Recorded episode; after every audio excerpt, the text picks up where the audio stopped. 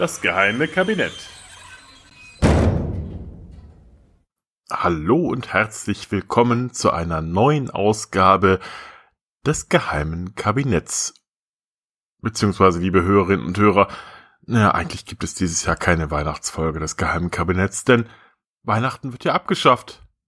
Ich kenne kein Land außer Deutschland, das seine eigene Kultur und Tradition so über Bord wirft, twitterte neulich eine offensichtlich verwirrte 74-jährige Ex-CDUlerin anlässlich der vermeintlichen Umbenennung eines Weihnachtsmarkts zum Lichtermarkt in Elmshorn, der zudem noch ein süßes dunkelhäutiges Engelchen auf den Plakaten zeigte. Große Aufregung auch, als einige Floristen den urdeutschen Weihnachtsstern ohne das Weihnacht im Namen verkauften und in einer Supermarktfiliale eine Schokoladenholfigur als Jahresendfigur vertrieben wurde. Oder gar ein Schokoladenhersteller es wagte, seinen Adventskalender mit einer Moschee zu schmücken. Ganz klare Anzeichen dafür, dass Weihnachten im Zuge einer Islamisierung abgeschafft werden soll. Der große Umtausch kommt, oder? Äh, äh, oder so. Mal abgesehen davon, dass eine Islamierung oder ein großer Austausch, wenn es denn solche Dinge wirklich gäbe, doch etwas subtiler ablaufen würde als das. Die angeblichen Anzeichen sind natürlich auch keine. Lichtermärkte heißen so, weil sie im Gegensatz zu Weihnachtsmärkten auch über die Weihnachtszeit hinaus stehen bleiben. Der besagte Lichtermarkt in Elmshorn heißt schon seit zehn Jahren so. Euphorbia pulcherrima wird nach Blütezeit auch unter einem anderen durchaus üblichen Bezeichnung verkauft, nämlich unter entweder Herbststern oder Liebesstern. Letzteres äh, ist die Bezeichnung in Frankreich. Und wie die Schokoladenhersteller ihre Ware an den Mann und die Frau bringen, hat wohl eher mit Marketing als mit religiösen Gründen zu tun. Tatsächlich wurde hierzulande mindestens einmal schon versucht, das Weihnachtsfest in seiner traditionellen Art abzuschaffen. Und von wem? Ja, ganz genau. Von Hitler. Den Nationalsozialisten war nämlich christlicher Festbrauch zutiefst suspekt. Da schuf man nach 1933, nach der Machtübernahme, zur Umformung von Festen des Kirchenjahrs wie des Weihnachtsfestes das Amt des Beauftragten des Führers für die Überwachung der gesamten geistigen und weltanschaulichen Erziehungen der NSDAP, das sogenannte Amt Rosenberg, benannt nach dem NS-Chefideologen Alfred Rosenberg. Zwar bekannte sich das Parteiprogramm der NSDAP von 1925 zu einem Zitat positiven Christentum, allerdings nur Zitat soweit es mit dem Deutschtum vereinbar sei oder sprich soweit es ihn der Bevölkerung nach und nach durchsetzen ließ. Rosenberg hingegen selbst befand seit 1930, das Christentum sei geistig zu überwinden und politisch ohnmächtig zu halten. Die Nazis fanden bei der Gleichschaltung des Weihnachtsfestes übrigens einen Trick an, den sie von der Kirche selbst gelernt haben könnten. Nicht abschaffen, sondern umformen.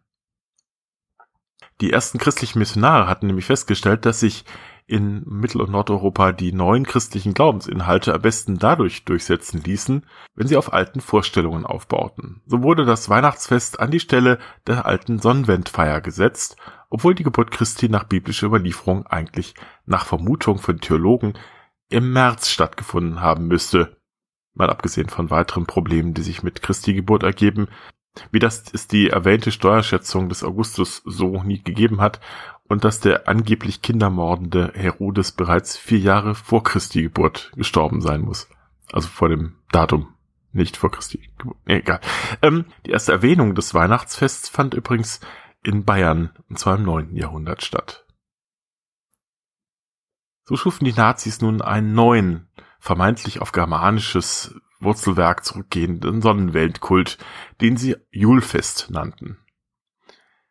Das begann mit immer größer ausgelegten Sonnenwendfeiern, die streng in ihren Abläufen festgelegt waren und sich angeblich an germanischer Mythologie orientierten. Also große Aufmärsche, so wie die Nazis das liebten. In der Broschüre des Reichspropagandaministeriums Deutsche Weihnacht Beispielvorschläge der Reichspropagandaleitung zur Gestaltung einer nationalsozialistischen Weihnachtsfeier von 1937 fand man dann Hinweise, wie diese Feiern auszusehen hätten. So heißt es darin etwa, so soll die Dauer einer guten Stunde keinesfalls überschritten werden. Eine nationalsozialistische Weihnachtsfeier ist eine Bekenntnisveranstaltung. Nichts, was diesen Charakter stören würde, hat darin Raum.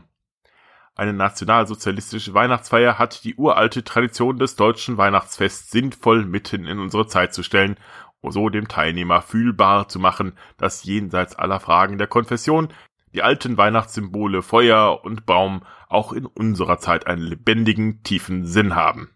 Zitat Ende. Akribisch verzeichnet die Broschüre auch den Ablauf Ansprachen und Lieder wechseln einander ab und schließlich sollte die Feier in einer Art Glaubensbekenntnis zu Führer und Volk enden. Mit Kriegsbeginn 1939 wurde der Richtlinie übrigens auch der Zusatz hinzugefügt, im Kriege während der Verdunklungsvorschriften nicht durchführbar. Auch Christi Geburt als Erlöser der Menschheit passte den Nazis natürlich nicht, war doch der einzige Erlöser des deutschen Volkes Adolf Hitler. Auch hier behaupteten die Reichsideologen, die Kirche habe den eigentlichen Anlass des Weihnachtsfestes überprägt, nämlich das Fest der Mutterschaft.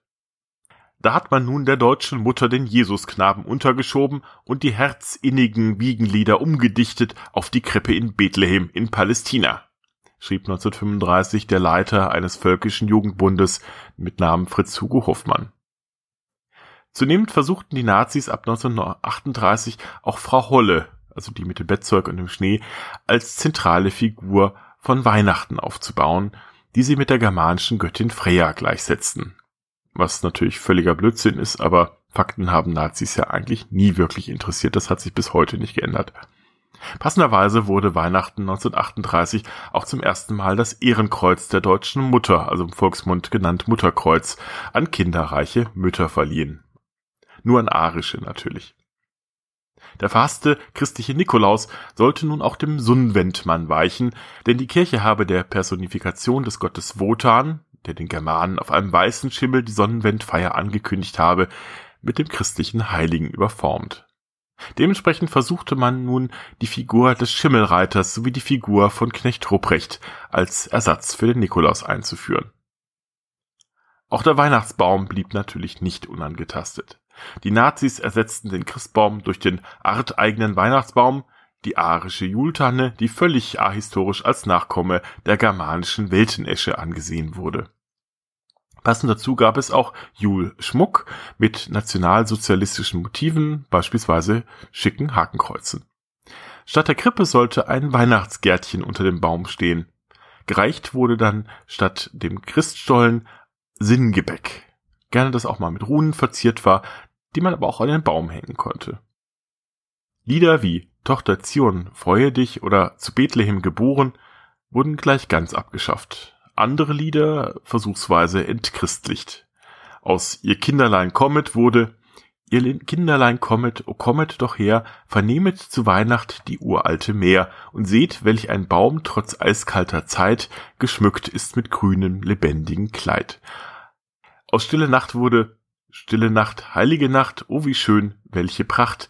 In dem festlichen trauten Raum steht der strahlende Lichterbaum. Weihnacht ist wieder da, Weihnacht ist wieder da. Kein holder Knabe im lockigen Haar ist da mehr übrig. Als unbedenklich hingegen erschien den Machthabern O Tannenbaum und morgen Kinder wird's was geben. Als es dann eines Morgens wirklich etwas gab, nämlich Krieg, wurden die Zeiten auch an Weihnachten härter.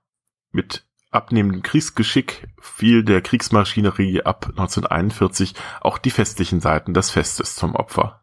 Statt Mutter und Sohn Wendmann versuchte die nationalsozialistische Propaganda ab 1939 dann auch verstärkt Heldengedenken mit dem Weihnachtsritus zu verschmelzen, etwa indem am 21. Dezember nicht nur die Wintersonnenwende gefeiert wurde, sondern auch Kriegsdenkmäler offiziell besucht werden sollten Propagandaminister Goebbels vermerkte dann Ende November 1941 in seinem Tagebuch, ich ordne an, dass dieses Jahr von Weihnachten so wenig wie möglich die Rede sein soll. Im Gegensatz zu früher beginnt Weihnachten heuer für uns am Heiligabend und endet Mittag des ersten Weihnachtstages. Auch können wir keine Verkaufssonntage im alten Umfang für das Weihnachtsfest einlegen, weil es ja praktisch kaum noch etwas zu kaufen gibt. Und weiter, keinesfalls darf es in diesem Jahr zu Weihnachten eine sentimentale Stimmung aufkommen. Es muss ein sehr hartes und raues Kriegsweihnachten werden. Ja, also nicht der Grinch hat Weihnachten gestohlen, sondern offenbar die Nazis. Und dieses harte und raue Kriegsweihnachten wurde es auch und in den nächsten Jahren dank Luftangriffen und Versorgungsengpässen sogar noch zunehmend. Festliche Stimmung kam da kaum auf. Die Bevölkerung musste Weihnachten mehr und mehr im Bunker verbringen. Da halfen dann auch die jährlichen aufwendigen Weihnachtsring-Sendungen mit vorgeblichen Live-Schaltungen in verschiedene deutsche Städte und an die Front und die Weihnachtsansprachen von Goebbels im Rundfunk auch nicht sonderlich. Achtung an alle. Noch einmal sollen sich nun unter dem Eindruck dieser Stunden, die wir zusammen erlebten, alle Kameraden an den entferntesten Übertragungsstellen melden und Zeugnis ablegen durch ihren Ruf von dem umfassenden Erlebnis dieser unserer Ringsendung. Achtung, ich rufe noch einmal den Eismeerhafen Lina-Hamerich. Eismeerhafen Lina-Hamerich. Achtung, ich rufe noch einmal Stalingrad. Hier ist Stalingrad. Hier ist die Front an der Wolga. Achtung, noch einmal die Lapplandfront. Hier ist die Baracke im finnischen Winterwald. Achtung, noch einmal Süd. Außerdem hatten die Nazis nicht mit der Beharrlichkeit der Deutschen gerechnet. Die nationalsozialistische Form der Weihnachtsfeier konnte sich gegen die traditionellen Formen des Brauchtums und deren Bezeichnungen und Liedgutes trotz allen Drucks nicht so recht durchsetzen und verschwand nach Kriegsende so schnell wie das Regime selbst. Und das dürfte doch selbst auch besorgte Bürger und Pegidisten in Weihnachtsstimmung versetzen. Sie brauchen keine Sorge haben, dass Weihnachten in naher Zukunft abgeschafft wird. Es wird auch weiterhin dieses kommerzialisierte und konsumorientierte Fest bleiben, das wir alle so lieb gewonnen haben. Übrigens, falls ihr wissen wollt, was Hitler selbst unter den Baum gelegt bekommen hat, dann hört doch einfach mal in den Podcast Adventskalender vom kleinen Gespräch rein. Die Folge vom 22.12. durfte ich nämlich gestalten. Am 24.12. läuft an dieser Stelle hier übrigens die Pottwichtel-Folge, die mir ein noch unbekannter Podcast oder deren Podcastmacher zugedacht haben. Vielen Dank übrigens noch an noch unbekannt hierfür. Bin schon sehr gespannt. Und wenn es euch immer noch nicht weihnachtlich genug mit mir ist, ich habe auch noch ein kleines Audio-Weihnachtsgeschenk dem gefährlichen Halbwissen-Podcast unter den Baum gelegt. Das hört ihr in deren Weihnachtsfolge. Und damit frohe Festtage, liebe Hörerinnen und Hörer, und einen guten Start ins neue Jahr. Und würde mich sehr freuen, wenn ihr auch das nächste Jahr wieder reinhört. Ho, ho, ho. Bis dann. Bis bald. Euer Butler.